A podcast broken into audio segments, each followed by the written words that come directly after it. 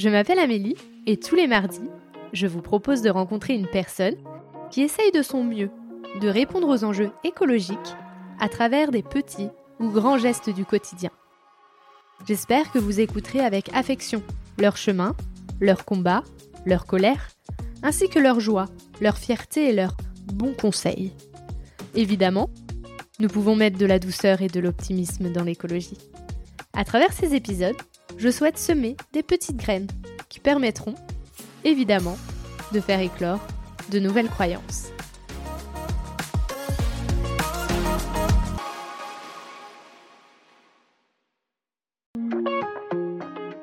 souvent dans, les entreprises, le problème qui se pose pour les jeunes diplômés, c'est que même eux, en étant curieux et en étant intéressés par ces sujets-là et en voulant changer les choses, on se rend compte que la barrière se fait aussi à des managers et à tout un, un top management et des RH et un entourage d'entreprise qui n'est pas connaisseur sur ce sujet-là. Donc on devient moteur dans certaines entreprises, ça dépend sur quel sujet on, travaille, mais je sais que moi dans mon métier actuel, on, on travaille avec des entreprises où en effet les plus jeunes générations ou alors les personnes qui s'intéressent à ce sujet-là doivent être moteurs dans leur propre entreprise de la transition et peuvent souvent se retrouver un peu seuls en fait, dans cette transition et dans ce mouvement de, changement. Donc on, va avoir besoin des jeunes diplômés, on va avoir besoin de formation dans les écoles, on va aussi avoir besoin de formation dans les entreprises puisque euh, on a besoin d'un chef d'entreprise aujourd'hui qui sache dans quel chemin amener son entreprise pour atteindre les objectifs climatiques et de biodiversité qu'on se fixe aujourd'hui.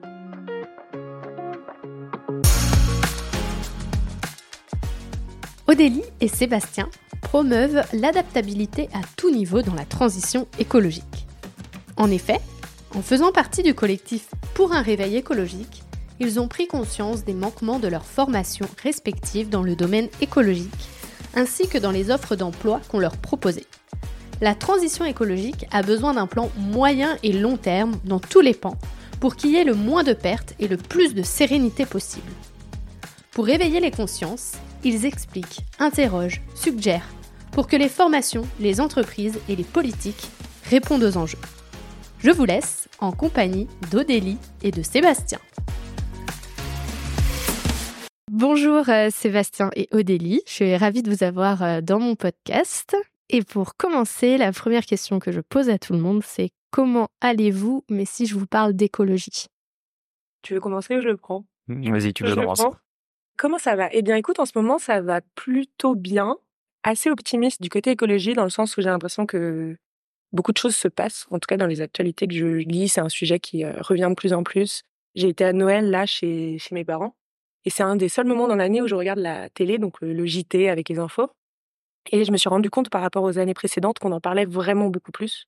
Pas assez, pas forcément de la bonne manière à chaque fois, mais qu'on en parlait plus. Et du coup, ça m'a donné un petit peu plus d'espoir que d'habitude en ce moment. Je suis complètement d'accord. On est dans une bonne trajectoire. On en parle plus dans les médias. On a de plus en plus de politiques publiques qui sont, qui sont réalisées aussi, qui sont mises en place. Derrière, il faut quand même pas oublier que le constat est pas très beau. Là, on a des chiffres qui commencent à sortir sur le fait qu'en 2023, on aurait commencé à dépasser les 1,5 degrés, qu'on s'en serait approché par rapport aux moyennes de température avant le, le 20e siècle. Donc euh, voilà, ambigu, on avait bien un petit peu euh, une sorte de, gueule de bois qui s'améliore, disons. j'aime bien, euh, j'aime bien l'idée. Comment vous vous présenteriez, mais sous le prisme de l'écologie? Quel est votre chemin en fin de compte dans l'écologie? Comment vous êtes arrivé là? Alors moi, de mon côté, je pense que déjà quand j'étais petite, j'ai été en quelque sorte éduquée avec des grands guillemets à l'écologie ou en tout cas à la nature, à l'environnement puisque j'ai, je suis née à la campagne, j'étais euh, tout le temps dans la nature quand j'étais petite. J'ai eu des parents qui nous apprenaient les premiers gestes euh, de l'écologie, de trier ses poubelles, de pas jeter dans la rue. Donc, une base écologique que j'aurais pas nommée d'écologie à l'époque, mais de préservation de la nature. Et puis après, en grandissant, avec les études, je me suis rendu compte de tout ce qui pouvait se passer euh, au niveau de l'industrialisation, de comment on produit tout ce qui nous entoure, de ce qu'on mange, de comment on s'habille, etc. Et j'ai été facilement curieuse de, de ce qui se cachait derrière tout ce qu'on consommait au quotidien. Et ce qui fait que j'ai eu un peu naturellement envie d'aller travailler dans comment on fait pour le faire mieux, tout ça. Comment on fait pour s'habiller mieux, comment on fait pour mettre des crèmes pour la peau qui sont mieux, comment on fait pour voyager mieux. Et ce qui a fait qu'aujourd'hui, du coup, maintenant, je travaille dans, dans le, je travaille dans la formation pour, sur le changement climatique. Donc, je créer, met en place des formations sur, sur le changement climatique et sur la biodiversité. Ok. Et en parallèle aussi, du coup, j'ai rejoint il y a deux ans Point Réveil écologique, qui est un collectif de jeunes diplômés et étudiants qui se bat pour qu'on prenne en compte plus sérieusement tous ces enjeux de, de changement climatique et d'écologie dans toutes les sphères, que ce soit de l'école à l'entreprise et aussi dans la sphère publique. Je pense qu'on a un parcours assez euh, assez similaire là-dessus. Il y a à la base, il y a une éducation, je pense, de, mes parents qui fait que je fais attention aux choses.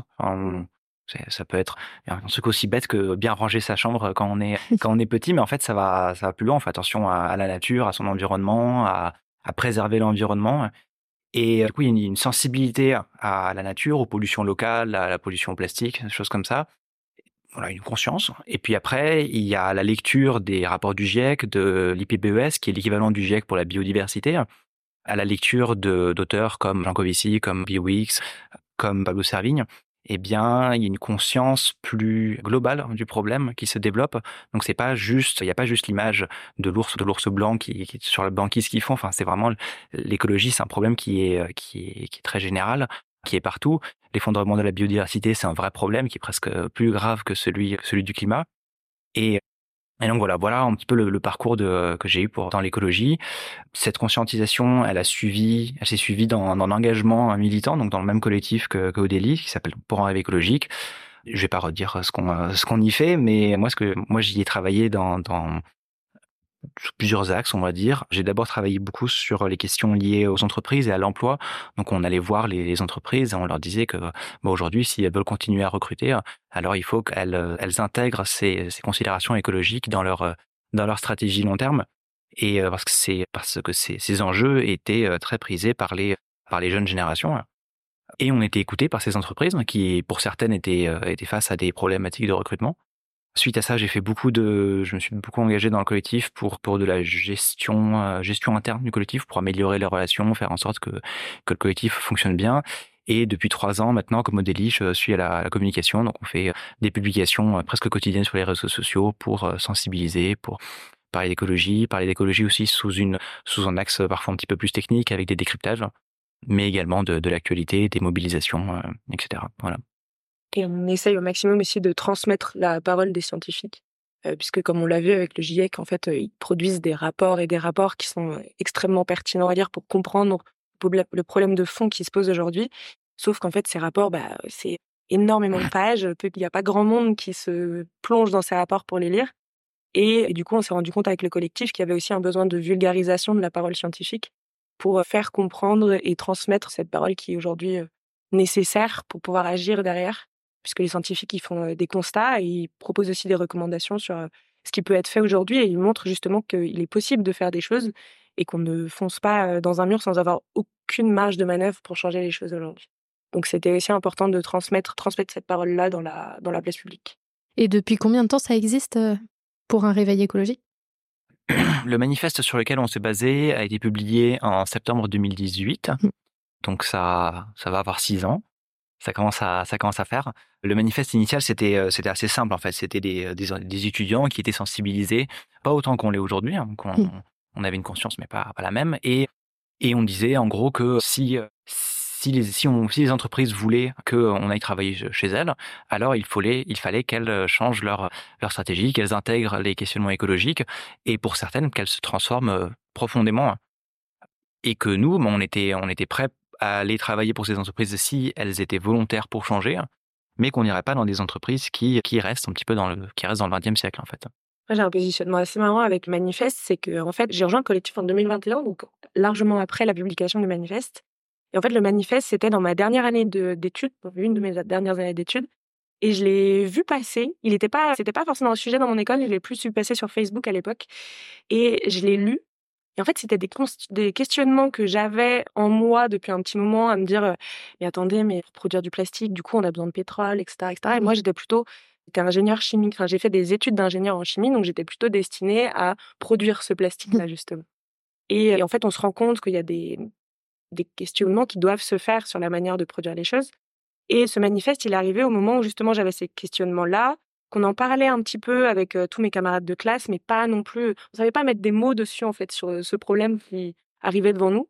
Et ce manifeste a mis les mots justement mmh. sur sur tous ces questionnements. donc on est beaucoup à l'avoir signé. Je ne sais plus combien il y a de signatures aujourd'hui, mais moi je sais qu'à l'époque, quand j'ai signé, il y en avait 30 000. Il y avait 30 000, ça n'a pas beaucoup augmenté. Hein. Ouais. Bah, c'était un gros effet de mode aussi à l'époque parce qu'il a fait du bruit quand il a été publié.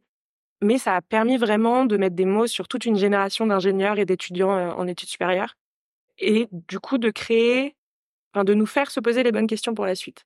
Et je pense que c'est un des gros facteurs qui a joué sur le, le chemin professionnel que j'ai pris, que j'ai pris par après, c'est le manifeste. C'est marrant que tu parles des, étudiants en chimie qui, qui, qui, produisent le plastique qui pollue tant, parce qu'en fait, ces étudiants, ils sont aussi, ils sont aussi la clé pour changer. On va pas juste se débarrasser de euh, secteurs entiers de notre économie. Alors il y a des secteurs qui vont décroître indéniablement. Le secteur de l'aviation, par exemple, il va se transformer, mais il va également devoir décroître.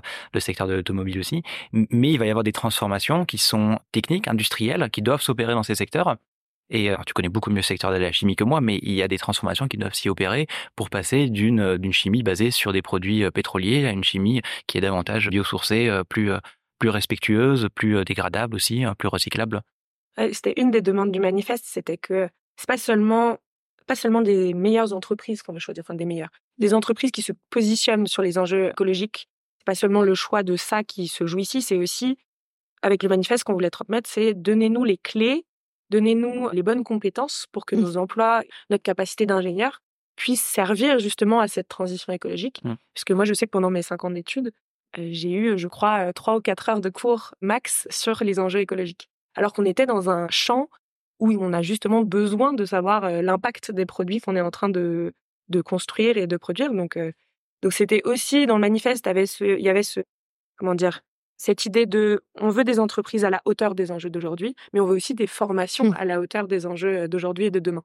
Donc c'était, c'était un, un premier grand changement. En tout cas, j'ai pas eu l'impression qu'avant le manifeste, il y a eu beaucoup de demandes de la part des étudiants sur ce domaine-là. Et, c'est vrai qu'aujourd'hui, on voit que ça change de plus en plus parce que ça a démarré une certaine vague de, demandes et de prise de conscience de la part des étudiants, mais aussi de la part des entreprises derrière. Et au niveau de, de la formation, vous voyez un changement, vous, entre 2018 et 2024 alors, on n'est plus étudiant, donc c'est difficile, mais oui, bien sûr, oui. Il y, a, il y, a, eu un changement, même sur les dernières années euh, sur lesquelles j'étais étudiant, il y, avait, il y avait ce début de changement des étudiants qui étaient plus demandeurs. C'est vrai que moi j'ai fait une école d'ingénieur aussi, j'ai pas eu un seul cours sur le climat.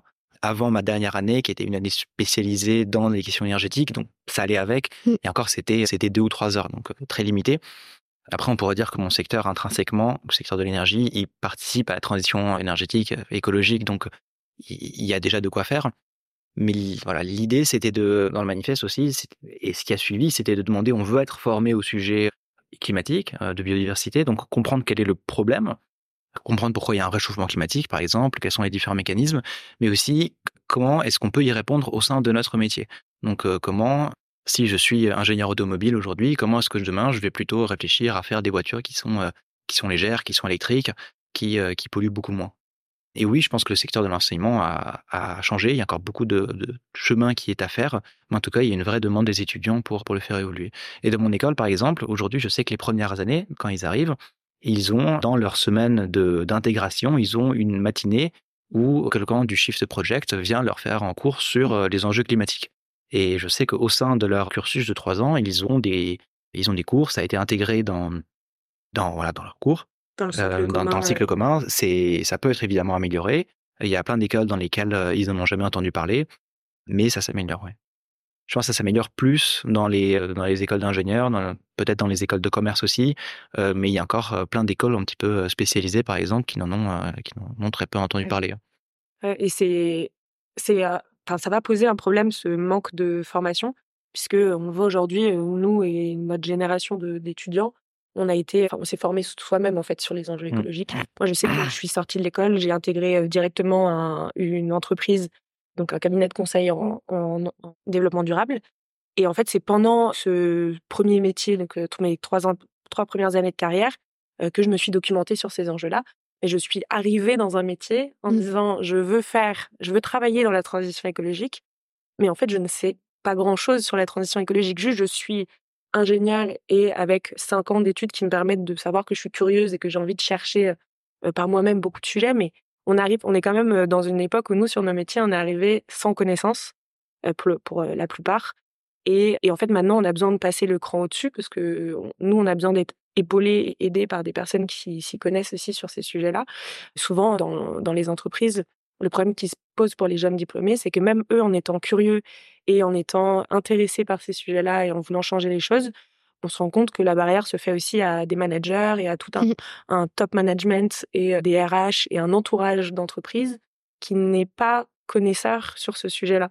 Donc on devient moteur dans certaines entreprises, ça dépend sur quel sujet on, travaille, mais je sais que moi dans mon métier actuel, on, travaille avec des entreprises où en effet, les plus jeunes générations ou alors les personnes qui s'intéressent à ce sujet-là doivent être moteurs dans leur propre entreprise de la transition et peuvent souvent se retrouver un peu seuls en mmh. fait dans cette transition et dans ce mouvement de, de changement. Donc on, on, va avoir besoin des jeunes diplômés, on va avoir besoin de formation dans les écoles, on va aussi avoir besoin de formation dans les entreprises puisque on a besoin d'un chef d'entreprise aujourd'hui qui sache dans quel chemin amener son entreprise pour atteindre les objectifs climatiques et de biodiversité qu'on se fixe aujourd'hui. Et parfois c'est très compliqué. On a rencontré des, des chefs d'entreprise qui étaient extrêmement conscients du problème, qui avaient demandé à leurs équipes ou à des écoles de le former spécifiquement sur des sujets climat, et derrière qui, qui n'agissaient pas, soit parce que il était contraint par des par différentes contraintes, par son secteur par exemple, qui, qui l'empêchait d'agir, sinon il disparaîtrait très rapidement, Parfois, ils, n'agissaient pas parce qu'ils n'en avaient euh, tout simplement pas envie. Ils ne mmh. voyaient pas d'intérêt, il n'y avait pas d'intérêt économique à le faire à court terme et donc ils ne, faisaient pas. Et on a rencontré des entreprises qui nous disaient que leur stratégie, elle était à six mois et qu'au-delà de six mois, ils, n'avaient pas de, forcément de vision très claire à ce qu'ils allaient, ils allaient devenir. du coup, se projeter sur un temps hein, de transition écologique, c'était impossible pour eux. On a aujourd'hui l'impression que la barre est un peu trop haute. En tout cas, beaucoup d'entreprises ont cette impression-là parce que aussi ça demande beaucoup. Enfin, l'état des lieux de de transition écologique est, est assez. C'est une charge un peu lourde pour les entreprises. Il faut calculer des émissions carbone, il faut se doter de plusieurs, de pas mal d'outils, il faut sensibiliser en interne. En fait, le pour passer cette étape, ça nécessite un, beaucoup d'énergie, je pense, en interne dans les entreprises, et, et ce qui rend du coup l'action plus compliquée à mettre en œuvre. Mmh. Et c'est pour ça que changer les règles du jeu, c'est bien aussi. C'est là qu'on peut parler de la, de la puissance publique. Elle peut donner un axe, elle peut, elle peut planifier l'évolution de secteur, elle peut financer la transition écologique, industrielle lorsque c'est nécessaire. Et, c'est comme ça qu'on peut aussi avancer. J'ai euh, une de mes amies qui est architecte d'intérieur et elle disait dernièrement qu'il y a une, nouvelle loi où maintenant ils sont obligés de proposer 50% des, du mobilier de seconde main et elle me disait, mais sauf qu'on est face à une énorme impasse dans le monde réel, on va dire, parce qu'en fait, bah, les gens, ils sont tellement habitués à avoir des bureaux tellement beaux sur Instagram, euh, sur les réseaux, etc., que quand on leur propose de la seconde main, bah, ils nous disent non. Et donc, en fait, on se retrouve à, devoir appliquer une loi qu'en fait, nos clients ne veulent pas appliquer. Et, donc, en fait, bah, genre, qu'est-ce qu'on fait, quoi? Et, donc moi j'ai mon conjoint qui est animateur de la fresque et donc euh, il a un peu euh, anim fresqué euh, tous nos amis. Et donc chacun disait bah ouais c'est trop bien ta fresque, on sait plein de choses, mais après concrètement dans la vraie vie comment on fait? Et c'est vrai que c'est une question que je trouve qui revient régulièrement, genre concrètement dans la vraie vie maintenant. Et qui est assez qui est perçue comme compliquée puisque à 1500 antennes différentes. En fait, avant, je pense qu'on voyait beaucoup la, l'écologie comme un, un, tunnel avec juste un ou deux sujets. C'est les énergies qui doivent changer, changer euh, c'est euh, nos modes de consommation qui doivent changer, changer et ça s'arrêtait un peu là. Et plus ça va, plus on creuse sur le sujet, plus on se rend compte qu'en fait, pour que la transition se fasse, il faut qu'on la prenne par tous les angles possibles. Il faut que tous les métiers, en fait, il n'y a aucun métier aujourd'hui qui existe qui n'est pas concerné par la transition écologique. Parce que ça concerne tout le monde, ça concerne les consommateurs, les entreprises, le public, les investisseurs c'est tellement un sujet global à prendre et que la majorité des personnes doivent prendre en même temps pour que ça fonctionne. On voit bah, avec ta, copine qui est euh, architecte d'intérieur, il faut que ce soit les architectes, il faut que ce soit tout le secteur de, des meubles de seconde main qui s'y mettent aussi pour euh, qu'il y ait un déploiement du, du sujet et qu'il y ait de plus en plus de production qui soit faite sur ce, sur ce domaine-là. Euh, il faut que les réglementations suivent pour pas qu'elles aillent trop vite, mais en même temps qu'elles poussent les gens à, à choisir. Il faut qu'il y ait des incitations côté consommateur, parce que mmh. les consommateurs vont pas forcément directement aller dans ce sujet-là juste parce que le seconde main, ça a l'air sympa. Il faut aussi qu'il y ait euh, des incitations financières, qu'on, en fait, qu'on aide chaque bout de la chaîne de valeur et chaque acteur à la même échelle en même temps. Et c'est ça qui pose problème aussi aujourd'hui, c'est ce, cette question de timing qui doit être, qui doit être en parallèle bien ficelé pour que ça fonctionne. Après, ce genre de loi, elle donne ce genre de réglementation, elle donne une première impulsion. Mm. Euh, et on sait qu'elle ne sera pas forcément respectée euh, dès le début. Mais derrière, il y a, il y a tout, un, tout un processus à changer, il y a un imaginaire à changer. Tu parlais d'Instagram avec les meubles neufs. Je pense que sur Instagram, j'ai pas mal de comptes aussi qui montrent des meubles, euh, des rénovations de meubles anciens, des choses comme ça. Mais ça demande à avoir de la disponibilité de ces meubles. Ça veut dire qu'on doit aussi changer nos manières de produire aujourd'hui, de s'assurer que les meubles, ils seront, ils pourront avoir une deuxième vue, une troisième vie. Et aujourd'hui, il y a, des, des grandes marques de, préfabriqués de, meubles qui, ce meuble-là, on le monte une fois, on le démontera pas parce qu'il sera tout de suite cassé. C'est du, c'est du bois aggloméré, c'est de la colle, ça a une durée de vie de 5 ans peut-être, et après c'est fini, on le jette à la poubelle. Donc il faut aussi réfléchir à comment est-ce qu'on on arrive à ce que on produise des, meubles à nouveau de, bonne qualité qui vont durer plus longtemps. Peut-être comme on le faisait avant à nouveau. Mmh. Ouais, mais il y a beaucoup ce, ce concept dans l'écologie, c'est de reprendre conscience de la durabilité des choses. On, s'est trop habitué à avoir une, une société du jetable aujourd'hui. Et en fait, une des grosses solutions pour, en tout cas, diminuer nos modes de consommation, c'est de revenir sur consommer, c'est faire durer. C'est acheter un meuble qui va durer 10 ans, acheter un manteau qui est beaucoup plus, euh, peut-être plus cher, mais plus qualitatif et qui va rester 10 ans dans ton armoire plutôt que d'en acheter euh, un nouveau tous les saisons. C'est de se reposer la question de la nécessité des choses et de la qualité des choses que l'on achète aussi en amont. Mais on a un peu perdu cette manière de consommer, donc c'est réapprendre à consommer plus longtemps en fait les choses. Est-ce qu'il y aurait un effet de mode aussi? Dans le sens où, par exemple, moi, mes parents, moi, j'ai toujours eu des vieux meubles chez moi, parce que mes parents, en fait, ils adoraient les vieux meubles et c'était, c'était à leur goût, etc. Et après, bah, on est venu à, à bah, une nouvelle mode où c'était plus du tout les vieux meubles qu'il fallait avoir chez soi. Et mes parents ont eu cette intelligence de ne pas vendre leurs vieux meubles parce qu'ils y étaient vraiment attachés, c'était des choses de famille. Et aujourd'hui, je vois qu'il y a de nouveau cette, mode du, vieux meuble comme mes parents. Donc est-ce qu'il y aurait aussi un peu cet effet de mode qui, qui pourrait, pour une fois, venir euh, aider aussi euh, l'écologie? Oui, bien sûr, il, y a des, il faut changer les imaginaires là-dessus. Alors, il y a une euh, conscientisation des personnes, bien sûr, pour qu'elles achètent plus durable et des choses comme ça. Et il y a aussi un rôle énorme là des entreprises à jouer. Mmh. Alors, je vais prendre un autre exemple que, que les meubles. Je vais prendre l'exemple des, des, voitures. Mmh. Si aujourd'hui, plus de la moitié des voitures qui sont vendues en, en France, c'est des SUV, donc des, des grosses voitures, c'est pas parce que les gens ont particulièrement besoin de ces grosses voitures. C'est que ça fait dix ans que on a le secteur automobile qui nous matraque à coup de publicité sur des grosses voitures qui donnent euh, de la liberté, qui, qui permettent euh, d'aller plus vite, plus loin. Euh, on se sent bien dans sa voiture, etc. C'est des voitures qui sont aussi beaucoup plus chères, donc ça dégage plus de marge pour les constructeurs automobiles. C'est pour ça qu'elles le font, c'est pas pour rien. Et, du coup, on nous vend cette idée qu'il faut une, une, grosse voiture. Et, quand on fait des enquêtes d'opinion, bah, les gens aiment bien les grosses voitures, mais c'est aussi parce que ça fait dix ans qu'on leur matraque qu'il leur faut une grosse voiture. Donc il y a, a cette responsabilité des entreprises qui qui doit changer. Et si elles changent pas par elles-mêmes, alors il faut réussir à leur à leur impulser une, une direction par par la force publique. Ouais. Mmh. Ouais. Et il y a, y a une part d'effet de mode, mais il y a aussi une bah, comme tu disais, une mode qui est créée par les entreprises. Mmh. Le faire durer, ça vient aussi des entreprises. Moi, je sais que mes parents, ils m'ont répété pendant 15 ans que ça faisait 15 ans qu'ils avaient le même frigo euh, mmh. dans la cuisine et qu'ils l'avaient pas bougé. Mais en fait, aujourd'hui, c'est impossible d'acheter un frigo qui dure 15 ans. Sachant que mes parents n'ont pas fait réparer, ils l'ont dû faire réparer une ou deux fois. Parce que c'était des choses qui étaient réparables, mmh. qui étaient moins obsolètes. En fait, il y avait moins d'obsolescence dans tous les cas, dans tous les appareils, surtout dans les appareils électroniques. Et du coup, c'était, c'était une normalité pour tout le monde de garder son frigo pendant 15 ou 20 ans. Là où aujourd'hui, c'est quasiment impossible de garder un, frigo pendant 15 ou 20 ans. Et même sur la, la réparation, c'est devenu. de, de un, on a perdu des compétences en réparation. Moi, je sais que quand je compare, par exemple, sur la réparation des vêtements, moi, je sais pas coudre, en fait. Je n'ai pas forcément appris à coudre. Alors que je pense que de la génération de mes parents, tout le monde à peu près savait coudre ou réparer un jean ou un mmh. blouson vite fait pour ressortir. Moi, je ne sais pas le faire. Donc, pour le faire, je vais aller trouver un magasin qui le fait. Sauf qu'en fait, ça coûte 20 euros. Aujourd'hui, il y a des incitations, il y a des aides de l'État qui sont sur la réparation des vêtements notamment, mais en fait, c'est une complication en plus. Là où avant, vu qu'on savait faire ou que les choses étaient plus faciles à réparer, on perdait moins de temps aussi à le faire. Il y a aussi cette question de temps qui a changé, c'est qu'on est dans un monde où tout doit aller plus vite. Et ce système du jetable et du oh, c'est plus facile d'acheter que de réparer plus rapide, bah, ça a perpétré cette consommation qui, qui s'est installée aussi dans nos vies. Mais ça change à nouveau. Par exemple, sur la réparation, là, j'avais des chaussures qui étaient un petit peu abîmées. Je les ai amenées euh, chez un, euh, chez un gordionnier euh, la semaine dernière. Il a trois semaines de délai. Hein. C'est des choses qui n'existaient pas forcément il y, a, il y a cinq ans. Donc, ça veut aussi dire que grâce aux incitations, peut-être, du gouvernement, mais peut-être aussi parce que les gens prennent conscience que eh bien les, ces chaussures en cuir qu'ils ont, ils ont envie de les faire tenir plus longtemps. Alors ils font à nouveau de plus en plus réparer les choses.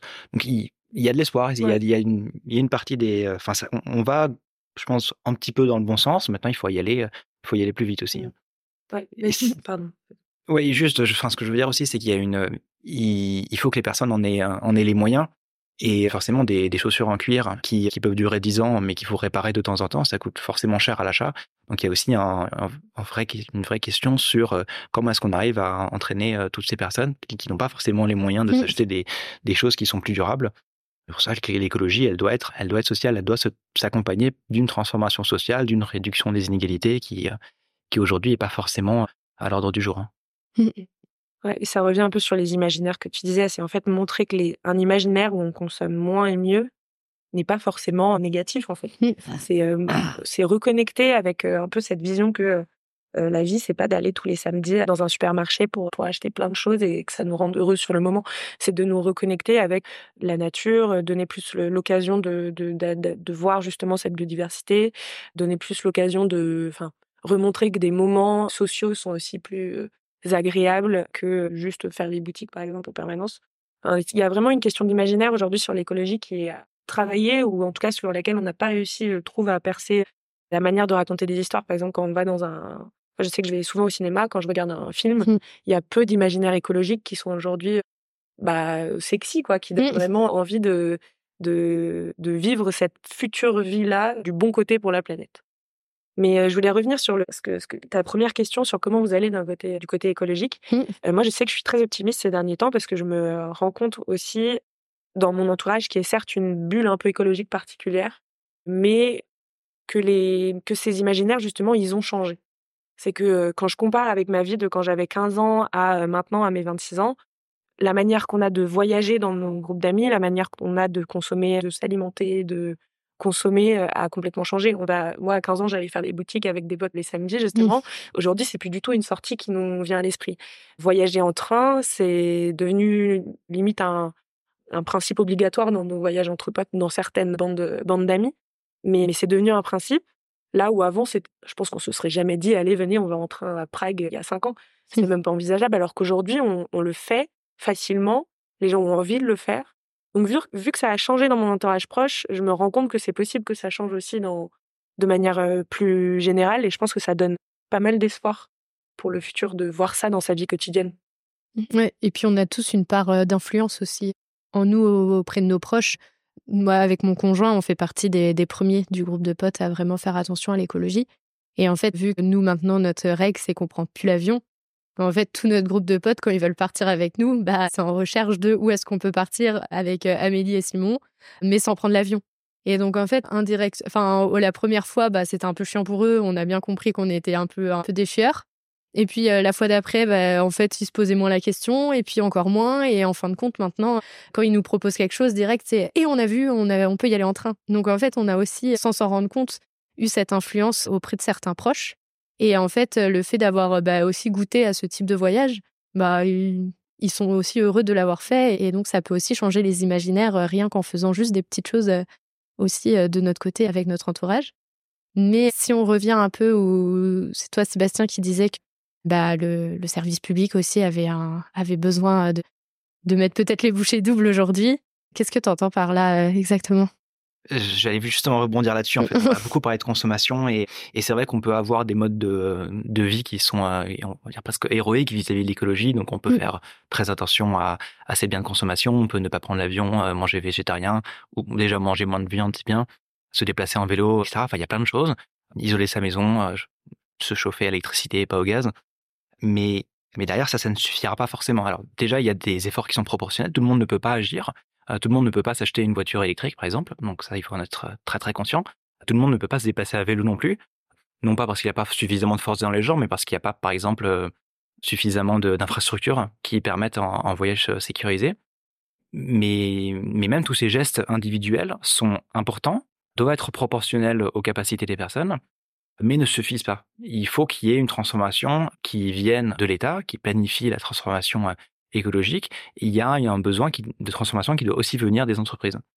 Et si elles ne le font pas, ça ne suffira pas, ça ne suffira pas forcément. Ce que j'entends par là, bah, un exemple très simple, c'est sur les, sur les voitures sur les voitures, par exemple, il faut, il faut plutôt, il faut faire des voitures électriques, on est tous d'accord. Mmh. Les entreprises, si elles n'avaient pas d'incitation pour le faire, elles n'y seraient pas allées. Mmh. Donc, on a eu, on a eu des normes qui sont très, qui sont devenues de plus en plus restrictives. On a un objectif maintenant dans l'Union européenne qu'en 2035, on n'ait plus de vente de, de nouvelles voitures thermiques. Donc ça, c'est très important. Il y a une direction qui est donnée et derrière, les constructeurs s'adaptent. Mmh. Et pour le vélo, par exemple, le vélo, c'est super important. Ça permet de réduire très significativement les émissions de CO2 liées au transport des personnes. Mais pour faire du vélo, il faut des infrastructures. Des infrastructures qui soient sécurisées et qu'on ne risque pas sa vie à chaque fois qu'on euh, va faire des courses, qu'on va au boulot ou qu'on amène son, enfant à la crèche. Et tu as toute une logique aussi, bah, comme tu disais, sur. Euh, en fait, des fois, on n'a juste pas le choix. Moi, je sais que, par exemple, mes parents, ils animent bah, 30 minutes en voiture euh, de leur travail. Mmh. Et en fait, il y a aucun moyen, enfin, si en vélo, mais ça met deux heures de vélo pour aller au travail, donc c'est juste pas possible. Même s'il y avait des pistes cyclables très bien aménagées, c'est pas possible. Donc, tu as aussi toute une, mmh. une réflexion autour de l'aménagement urbain et qui vient pas du tout des populations, mais, mais aussi des villes, des territoires, de l'État, sur la manière dont on a d'aborder le, futur quotidien qu'on veut avoir. C'est toutes les zones industrielles qui ont été faites ces dernières années. Est-ce qu'elles ont vraiment vocation à exister dans un futur proche en fait, c'est des remises en question sur, nos manières de se déplacer, sur nos manières de se nourrir, de produire la nourriture qu'on a besoin d'avoir pour demain. Parce que la nourriture, c'est pareil. C'est est-ce que ça, est-ce que c'est soutenable aujourd'hui de continuer à investir dans de l'alimentation, enfin dans de la production euh, industrielle alimentaire de masse, ou est-ce qu'on change nos manières de, de production? Est-ce qu'on arrête l'élevage intensif? Mmh. C'est vraiment des questions qui doivent se poser et qui ne sont pas que des choix de consommateurs. Euh, puisqu'on ne peut pas tout remettre sur les choix consommateurs. Il y a des, ouais, il y a des dilemmes à trancher. Il faut, il n'y a pas de choix qui sont faciles forcément. Il ne pas juste dire, il faut que les gens prennent les transports en commun. Il faut se mmh. poser les bonnes questions. Il faut regarder à l'échelle des territoires. Il faut se mettre ensemble et regarder quelles sont les, euh, les solutions pour pour s'y retrouver au long terme. Il y aura forcément des, il y aura forcément des perdants. Ce sera pour être des entreprises qui n'ont pas, qui ont pas leur place dans un monde qui va, qui est plus écologique, euh, plus soutenable. Mais il faut qu'il y ait surtout des gagnants. Il faut que les gens soient gagnants dans, l'écologie, sinon c'est c'est pas possible, on peut pas y arriver. Puis perdant, ça dépend pourquoi, puisqu'on peut, c'est quelque chose qu'on, mmh. qui est demandé aux, aux entreprises aujourd'hui, c'est de réfléchir justement à leur plan de transition et à leur feuille de route pour les prochaines années.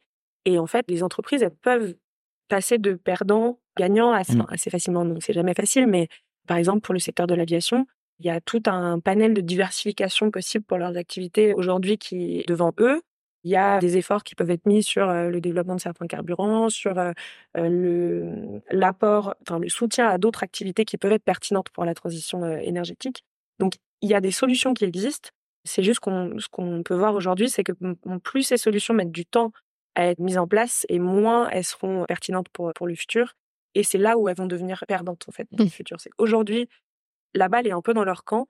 Et selon les décisions qui sont prises, il y a moyen en fait de devenir gagnant même dans la transition énergétique, en sortant de certains secteurs, mais en, permettant d'aller vers d'autres et de développer d'autres secteurs. Globalement, on sait aujourd'hui que le coût de l'inaction est plus important que le coût de l'action. Donc il faut investir pour la transition euh, écologique, énergétique, euh, industrielle, tout ça, il faut le faire aujourd'hui, euh, parce que demain, sinon, les, les, les, coûts liés aux impacts du changement climatique, aux impacts de la perte de la biodiversité seront très significatifs et les coûts aussi liés à toutes les déstabilisations euh, sociales, euh, politiques, géopolitiques qui vont suivre.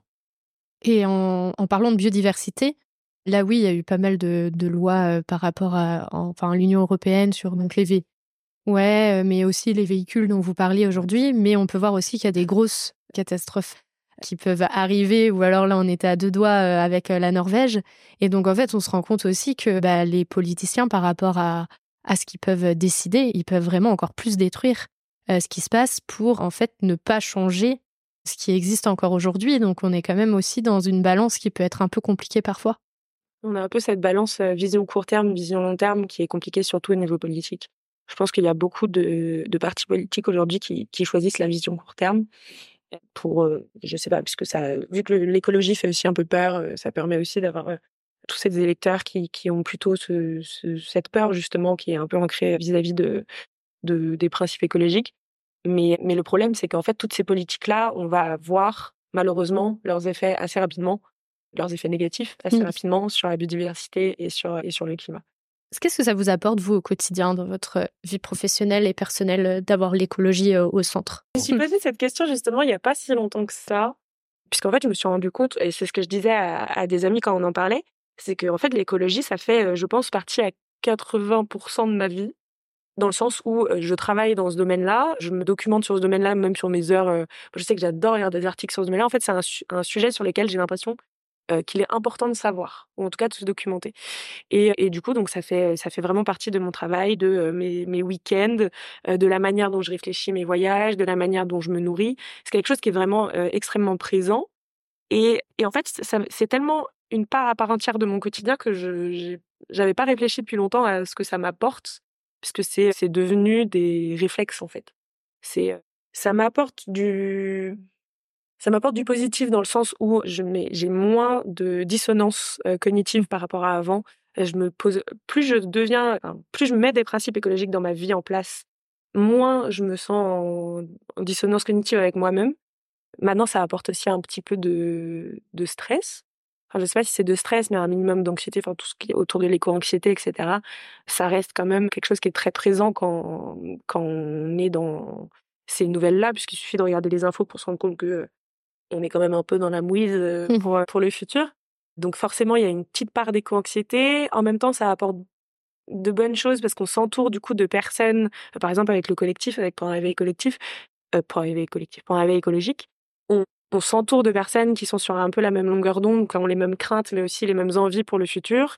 On tourne notre vie autour de ce monde plus écologique et du coup qui nous rend nous-mêmes plus en accord avec, le futur qu'on veut.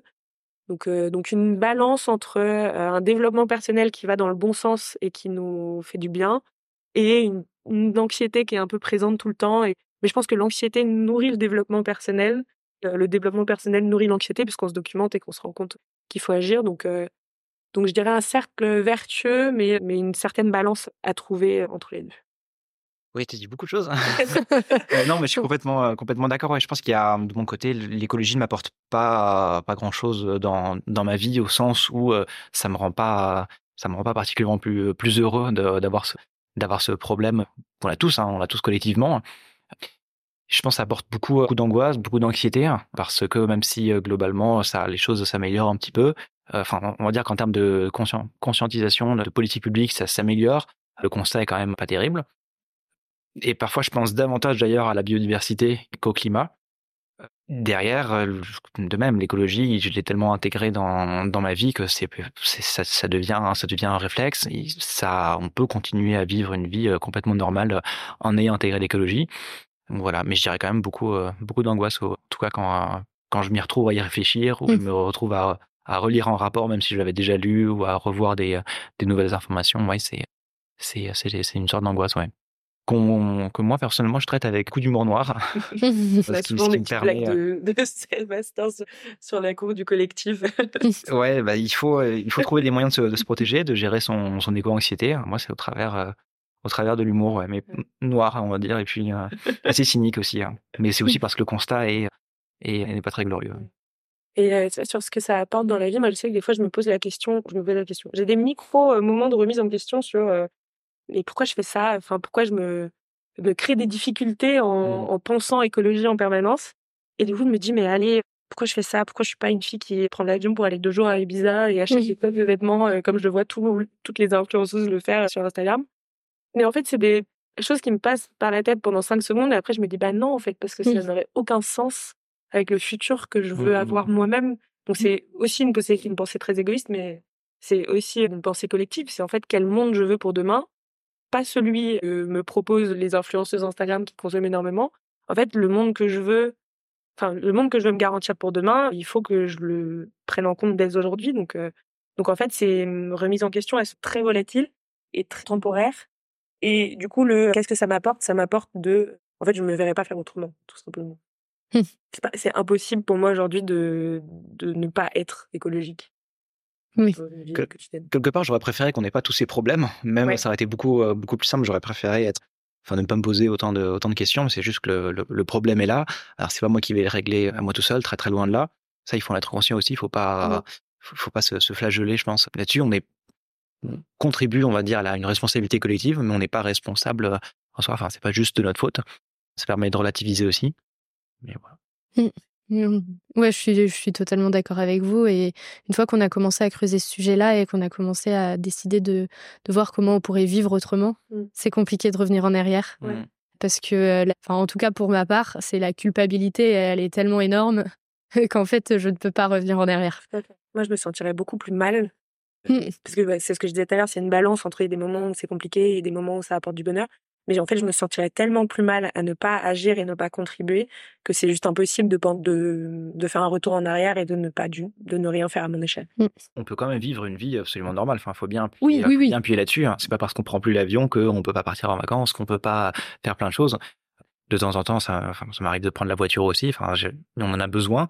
Et, euh, et à nouveau, si j'arrive à, à avoir un bilan carbone qui, qui est plus faible en moyenne que, que celui des Français, c'est aussi parce que j'en ai la possibilité. Mm. Tout le monde n'a pas ce choix, donc il faut bien appuyer là-dessus.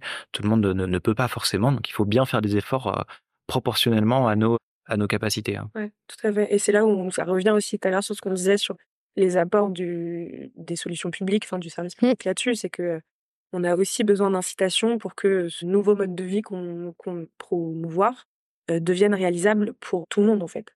Parce que moi, par exemple, là, j'ai été récemment en, en voyage en train en Laponie. C'était très sympa. Par contre, ça m'a coûté beaucoup plus cher que si je l'avais fait en avion. Hmm. Donc c'est aussi parce que euh, aujourd'hui j'ai un portefeuille qui me permet de faire ça et du coup de limiter mes émissions et toujours de voyager. Mais c'est pas du tout le cas pour tout le monde. Et dans un monde futur, il faut que ce type d'imaginaire de voyage devienne une possibilité pour le maximum de porte-monnaie possible, pour le maximum de, enfin pour que tout le monde ait aussi le temps de le faire, même aussi sur le temps qu'on donne. Enfin, dans beaucoup des cas, les initiatives écologiques, ça demande aussi un peu plus de temps. Et justement, ce que je disais tout à l'heure sur ce monde qui va beaucoup plus vite, on a aussi besoin de retrouver le temps. Parce que pour voyager en train, il faut du temps de disponible, parce que c'est plus long que d'y aller en avion. Euh, pour, pareil pour le vélo, il- on pourrait le faire. À l'époque, dans les années 50, on faisait une heure de vélo pour aller au village, c'était normal. On ne demande pas de revenir forcément euh, dans un monde des années 50, mais euh, c'est de reprendre le temps de se dire que certaines initiatives valent le coup, mais, mais prennent plus de temps.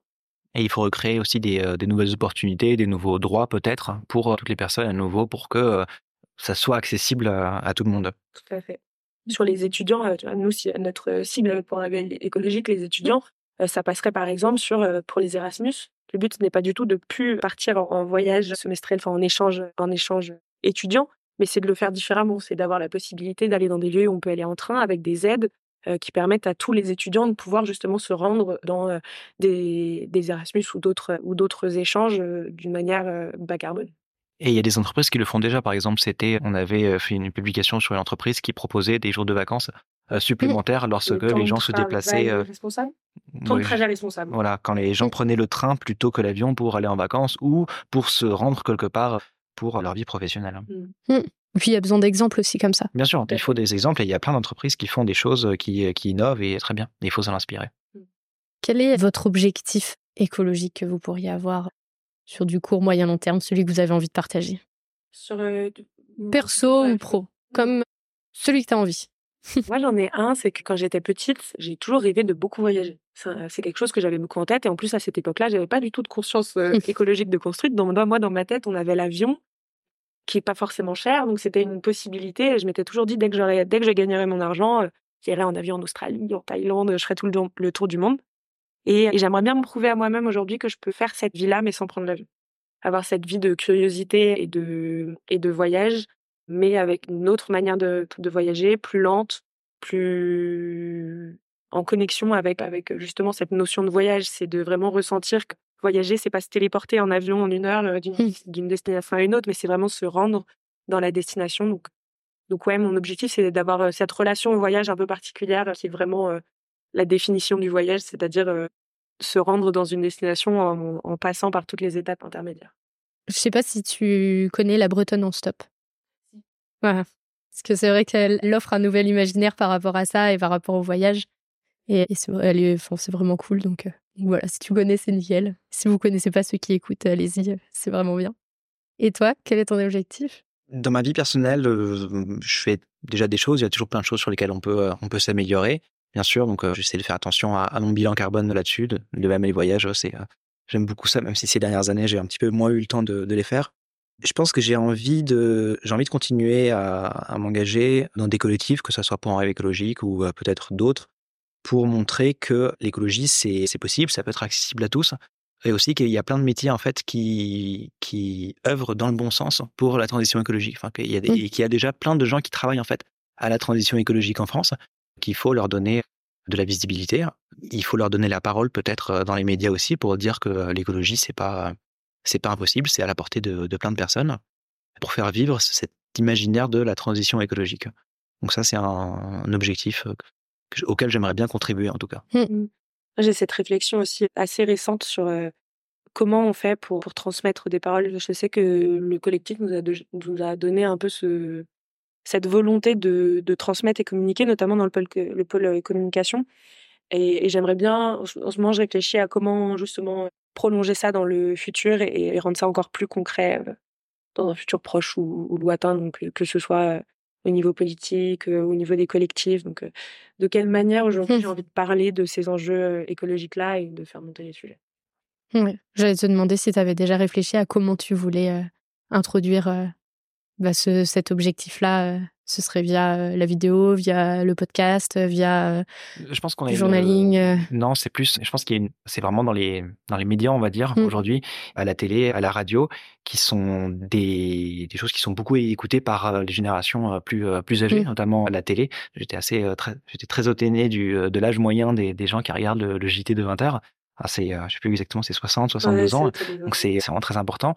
Et il y, a un, il y a un vrai combat à mener, à mener là-dedans pour pour convaincre au travers de ces, de ces moyens qu'il y, a, voilà, il y a des gens qui font l'écologie, que c'est, que c'est possible, que ça améliore la vie aussi de faire de, l'écologie, pas seulement parce qu'on fait des choses pour, mmh. pour le climat, pour la biodiversité, mais parce que c'est possible de que, ces, que les transformations qu'on, va faire vont améliorer la vie des gens, effectivement. Euh.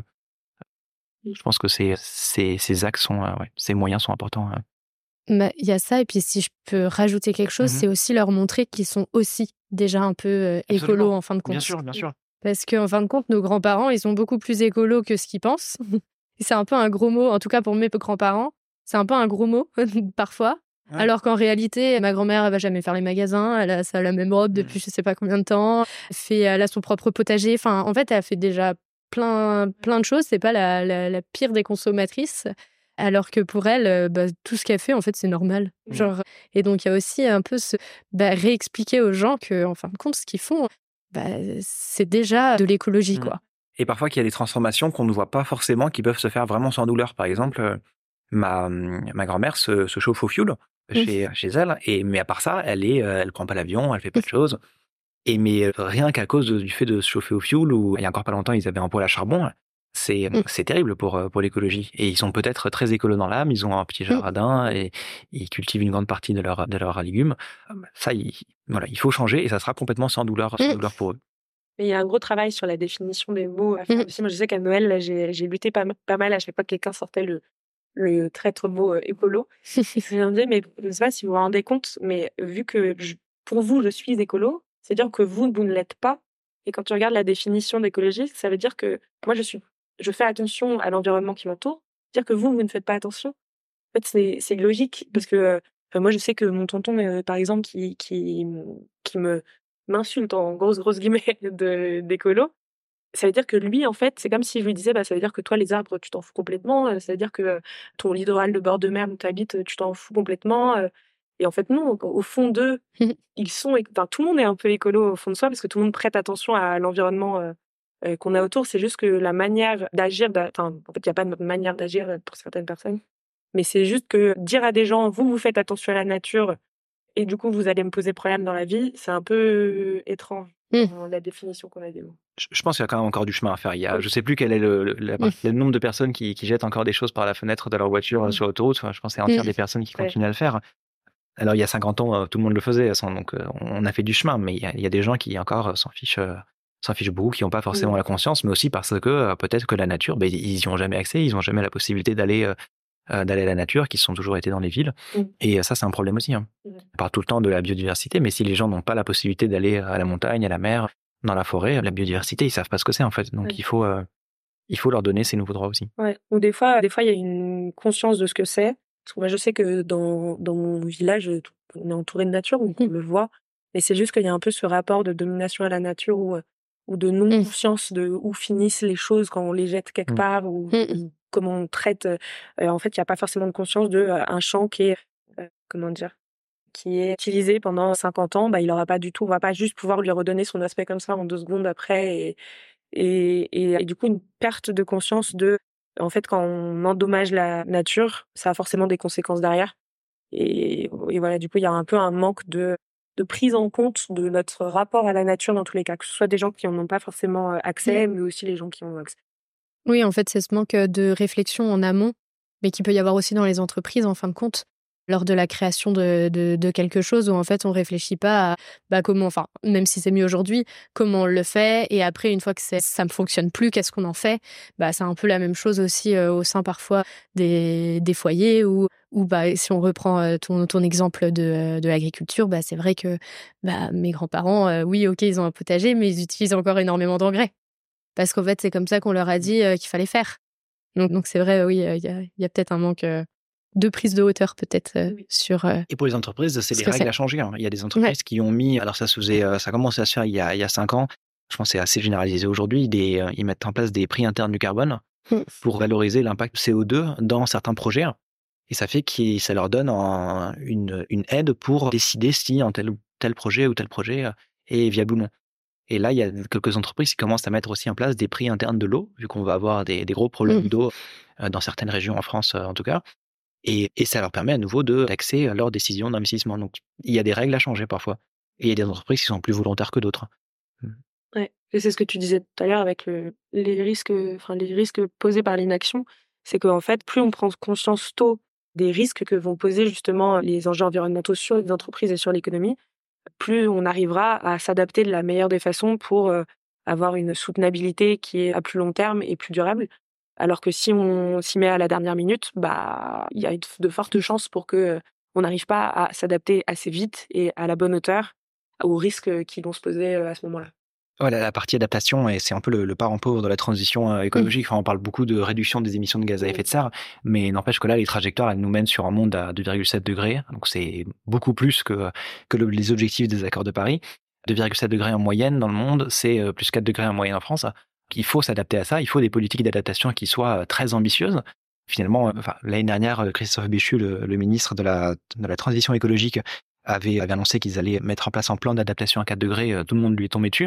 Non, c'est très bien en fait qu'il fasse ça. Au contraire, il faut qu'il commence à s'y préparer parce que 2050 c'est demain. Il faut adapter nos, nos maisons, il faut développer des, des plans, des plans canicules qui sont ambitieux, des plans à forêt qui sont ambitieux, et il faut changer la, manière dont, dont, on vit, dont on vit en France parce que le monde euh, d'aujourd'hui, ce ne sera pas celui de demain. En tout cas, ce ne sera pas dans les mêmes conditions euh, climatiques et, de biodiversité. Ouais, c'est ça, c'est aussi le prisme qui a changé avec l'écologie, c'est que ça paraît, enfin, c'est forcément un plan très long terme parce qu'on a besoin de s'adapter et de transitionner sur le long terme.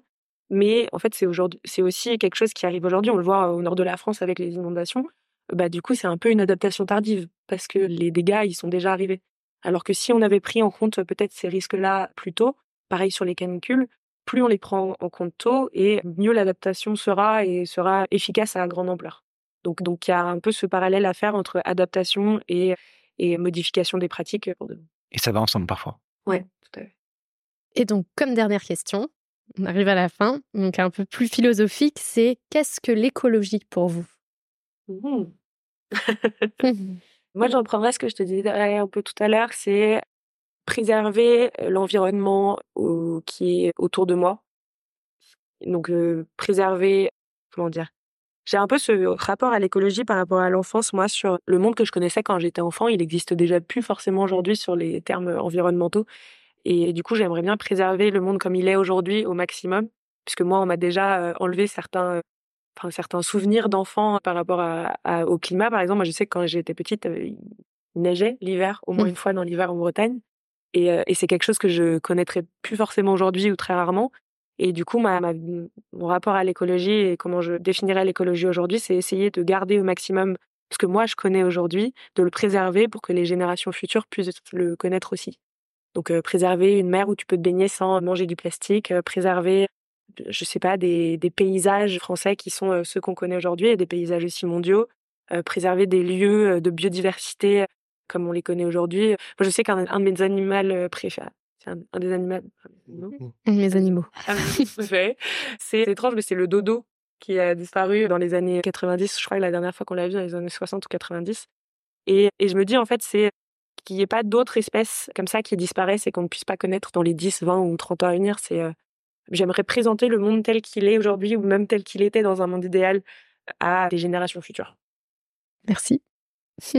Oui, moi, pour, l'écologie, déjà c'est le, constat. Hein. Le, constat, il est très scientifique, il, est là. Euh, ça va, ça va aller que euh, en s'empirant.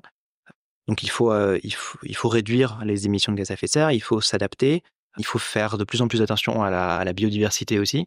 Mais derrière l'écologie, c'est aussi un moyen, j'ai envie de dire, de Enfin, il y, a un, programme, c'est possible de faire quelque chose avec l'écologie aussi, c'est possible d'améliorer la, vie des gens, justement, en leur proposant des, moyens d'adaptation face aux différents cataclysmes climatiques qu'il va y avoir. Du coup, il y a une, ouais, il y a une vision de l'écologie qui, qui, qui, libère, qui va vers le haut, qui, qui offre de, nouveaux droits, de nouvelles opportunités, une opportunité de, de réfléchir plus sur le, sur le temps long, de prendre plus le temps quand c'est possible. Donc il faut donner aux gens la possibilité de faire ça. Donc ouais, une écologie qui, qui planifie, qui redistribue, qui, qui améliore la, la, vie des gens. Et elle peut le faire. Il faut que, voilà ce qu'on disait tout à l'heure, il y aura forcément des perdants. Il y a des entreprises qui vont, qui vont devoir disparaître. Beaucoup d'entreprises qui, qui vont rester, mais qui vont devoir se réinventer. Et il faut qu'il y ait plus de, gagnants possible dans, dans cette transition écologique. Je suis convaincu que qu'on peut le qu'on peut le faire, oui.